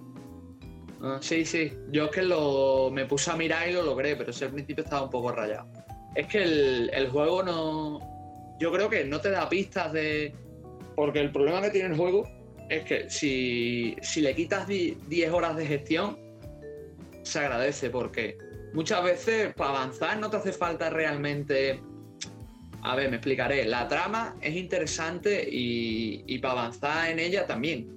Pero tienes todo el tedio de que para avanzar con, yo qué sé, con Atil, que es tu tío, o yo qué sé, o o, con Astri o alguno de estos, pues tienes que hacerle la casa entera. Y para hacerle la casa entera y ver su historia, pues antes tienes que ir a tal sitio y farmear no sé qué. Y ahora, ¿dónde está eso? Búscate la vida, ¿sabes? No, y con Atul, bueno, eh, es de los primeros que ganas, pero eh, casi al final del juego lo, lo vas a poder completar. Incluso vas a ganar entre medio personajes que vas a hacer más rápido su historia. es bien eh, curioso. No, sí. Sí, no, y lo otro es que eh, después al final te van a sobrar los recursos, pero obviamente eh, toca la inversión previa antes. Claro, es que en, el, en otros juegos de gestión tú la progresión la sientes más escalonada. Mm. En Spiritfarer no, porque cuando llegas a una zona nueva o llegas a un personaje nuevo, todos los recursos anteriores ya no te sirven. Tienes que farmear nuevos recursos. Entonces es como que la no termina de. la curva no termina de asentarse, ¿sabes? De dificultad. Porque cuando se asienta, tienes que empezar otra vez. Sí, tiene este diseño como segmentado y lo otro es que yo siento que le falta que es que si tú tienes una misión secundaria que te las marquen en el mapa como a dónde tienes que ir a veces porque después cuando tienes el mapa completo a tu disposición la cantidad de islas es eh, bastante alta, yo diría que unas 30, quizás más. Joder. y no sé, me dicen, anda a hablar con tal tipo y no te dicen ni dónde está. Y es como, ¿dónde estaba este? Y empiezas a buscar y a buscar y te pierdes muy fácil. Sí, Mm. lo único bueno ahí es que cuando activas todos los eh, teleports, por decirlo de algún modo, los viajes rápidos en realidad, y cuando mejoras el barco para que ande más rápido, pues al principio No, los sí. viajes son bien largos. Pero sí, no, es cosa de una guía al final. Eh, ojalá la arreglen, aunque no creo. Pero Hombre, por lo menos, por lo menos está en español, porque yo había leído que las primeras versiones de Spiritfarer no estaban ni en español. Así que Ah, un avance español. hecho. yo lo jugué en inglés y más me perdía. Pues no, no, yo lo jugaba en español. Yo lo estoy jugando en español ya. Ah, ahí debe ser más intuitivo para algunas cosas, pues, porque de repente me mencionaban unas cosas en inglés y yo ponía a pensar así como, ¿dónde era esto? Pero sí, no, me gustó el juego, sí. Como sí. relajante. Y Y- bueno, ¿y tú qué andas jugando, Chols? Yo ando jugando un poco de, de todo también ahí, picando por, por varios lados. Estoy con el Paper Mario Color Splash de Wii U. No lo Eh, tocado, ¿eh? que, o sea, siempre se habla de como que los juegos de Paper Mario bajaron mucho en calidad y bueno, el de 3DS parece que es bien mediocre en varias cosas. Y este es como una continuación de eso porque también tiene este como sistema de cartas que al final ya no es un RPG de Paper Mario, pero me ha gustado, tiene harto humor, está en español. es como más de, de resolver situaciones, tipo puzzles de entorno con las habilidades estas de... Bueno, ahora tienes una como de recortar la pantalla y, y pintar, que es como la base del juego. Sí. Y además de que el juego es mu- muy, bonito en lo visual, cosa que me, me sorprende bastante. Tiene como esta estética de cartón ahora con, con esa iluminación más eh, propia del Wii U, muy PlayStation 3 a veces. Pero queda eh, bien resultante. Vale, pues lo que te iba a decir, aprovechando y conectamos, que eh, no sé si jugaste la puerta milenaria, el de GameCube.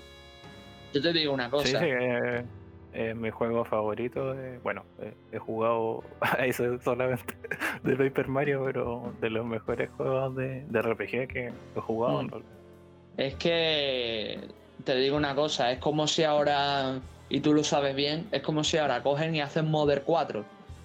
Después de haber jugado a Airbound y Modern 3, que son muy buenos.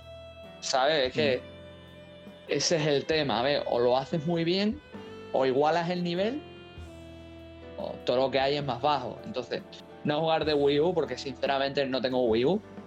El de 3DS lo probé y la verdad es que no me gustó pero porque yo ya venía de venía de jugar recientemente la puerta milenaria y es que sinceramente no jugar de Nintendo 64 pero es que el de, el de Que GameCube tampoco- el de GameCube es una maravilla en, Sí. en muchos sentidos a nivel de diseño de personajes de escenario los combates son muy interesantes. Eh, claro el guion el humor los combates está todo o sea está todo muy bien sabes es un juego muy bueno.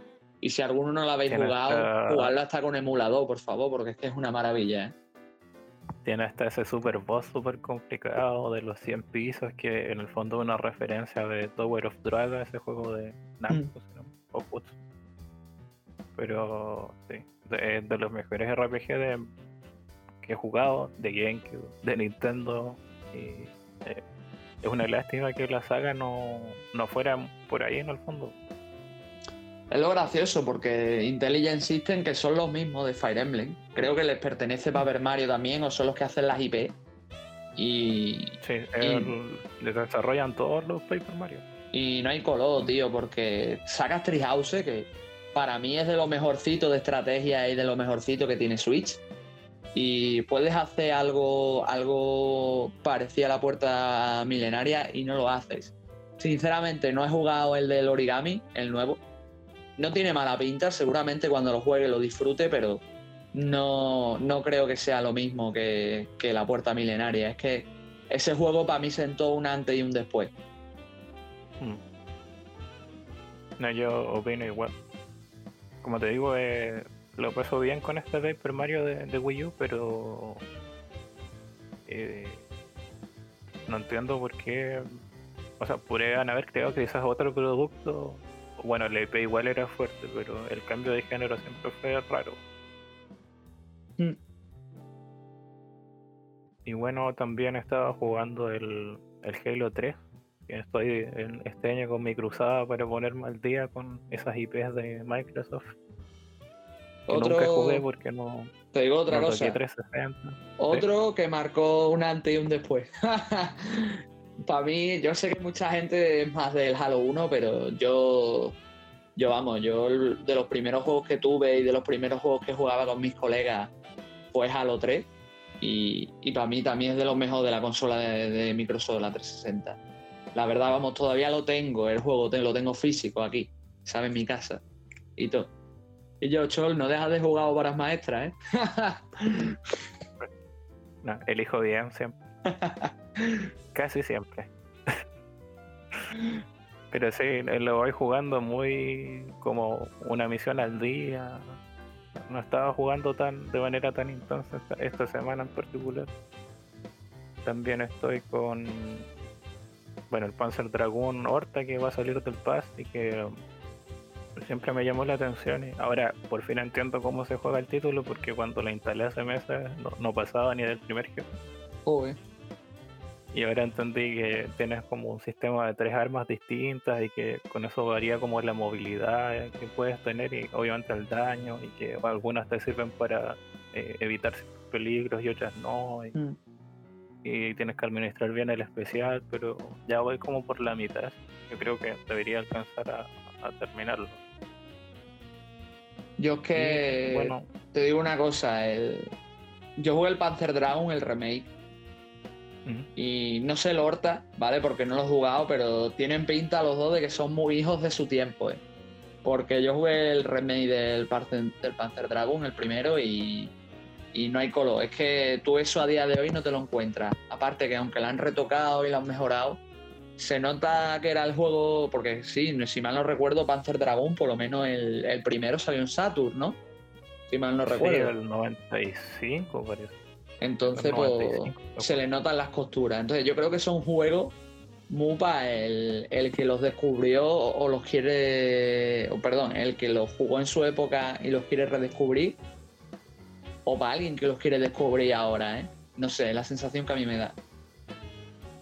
Sí, yo sé que eso es el remake, es básicamente el juego original con gráficos distintos y agrega como una mecánica del 2 pero más allá de eso es un juego del 95, en movilidad probablemente y todo eso. Mm. Y este de Xbox se nota que al ojo que tiene una pequeña evolución, pero o sea, no, lo siento mal, lo, siento así como un juego de esa generación de PlayStation 2, por lo menos. Mm. En el tema de que, no sé, si pierdes antes de un jefe tienes que repetir todo el nivel y, y así. Anda, eso anda que no, bueno, hay juegos modernos que lo hacen, como el Ace Combat. ¿eh? El Ace Combat, si fallas una misión, aunque le des repetir punto de control, te reinicia la misión entera. ¿eh? ¿Qué tú dices? Y yo, si, me he chocado con una montaña, déjame repetir desde que apareció tal, ¿no? Repite desde el principio. No es mi culpa que conduzca mal.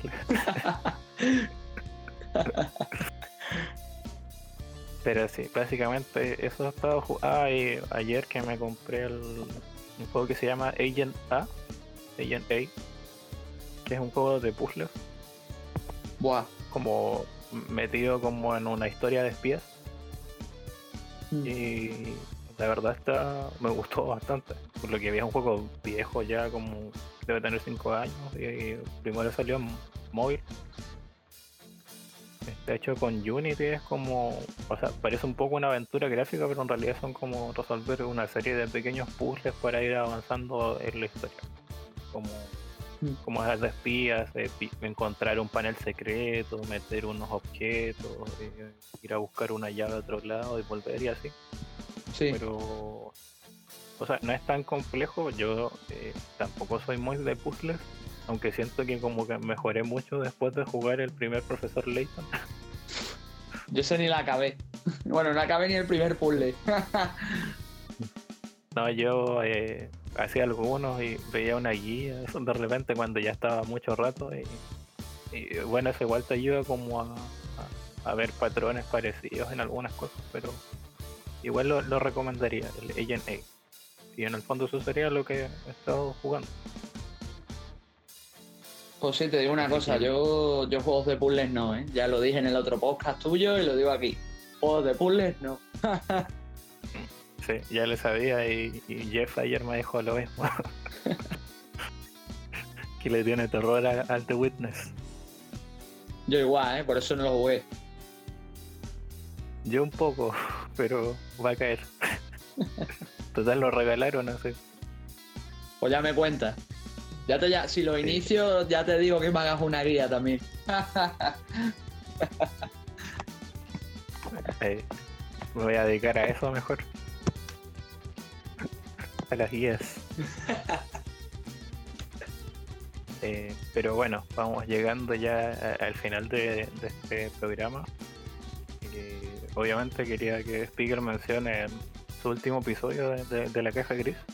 Sí, bueno, eh, hace poco, ya lo hemos mencionado en este programa un par de veces, pero hace poco hice con, con Emilio Molina Rey, eh, un compañero y buen amigo, hice un podcast despidiendo la, la generación, la, octava. Echarle un vistazo, bueno, un vistazo, una oída y, y me decís qué tal. Eh, como ya sabéis del anterior podcast, pues esta vez sí lo voy a decir bien. Eh, tengo mi blog personal que se llama Grey Boss y bueno, eh, la dirección es tseleniaspieger.blogspot.es. Eh, esta vez sí lo he dicho bien. Pasaros por ahí. También estoy en Twitter, como siempre, interaccionando con todo el mundo, especialmente con Chols cuando tenemos la ocasión de coincidir. Y si no, pues estoy en varios, en varios Discords. Eh, si queréis uniros, nos pegáis un toque y os metemos sin problema, que lo importante es hacer comunidad y hablar con la gente. Y no tengo nada más que añadir. Si tú quieres decir algo más, Chols. Bueno, eh, entre este podcast y el anterior eh, creé una cuenta nueva de- del podcast dedicada solamente al podcast en Twitter, que es eh, C- Site o C- CIDES con mayúscula eh, P mayúscula igual podcast en Twitter. Ahora tenemos eh, cuenta diferenciada y obviamente igual me pueden pillar en, en Twitter como SolC con Z y H. Y obviamente los invito de, si están escuchando en Spotify eh, y, en las plataformas o en cualquier otra plataforma que no tenga ah, sistema de comentarios a comentarme eh, de manera interna, no sé, en Discord, en el Discord de la Inditeca. Eh, dejar comentarios en YouTube o, o en iBox también. Y yo creo que vamos eh, terminando ya. Pues sí, Ha sido un gusto de nuevo compartir con Spiegel. Lo mismo digo. Y eh, obviamente yo creo que nos vamos a ver eh, en más de una ocasión de nuevo. Sí, ya os digo una cosa, ya en breve eh, me veo me veo un faj urgente, ¿vale? De Chile, llegando a mi casa en plan de un contrato de, de Chols para ponerme de copresentador algo de, de C6, ¿eh? Esperarse, esperarse, que queda poco, ¿eh? Estamos en el periodo, en el mercado de, de transferencias. Pero bueno, Espero que hayan disfrutado este programa y un gran saludo y aquí me despido. Lo mismo digo, un placer.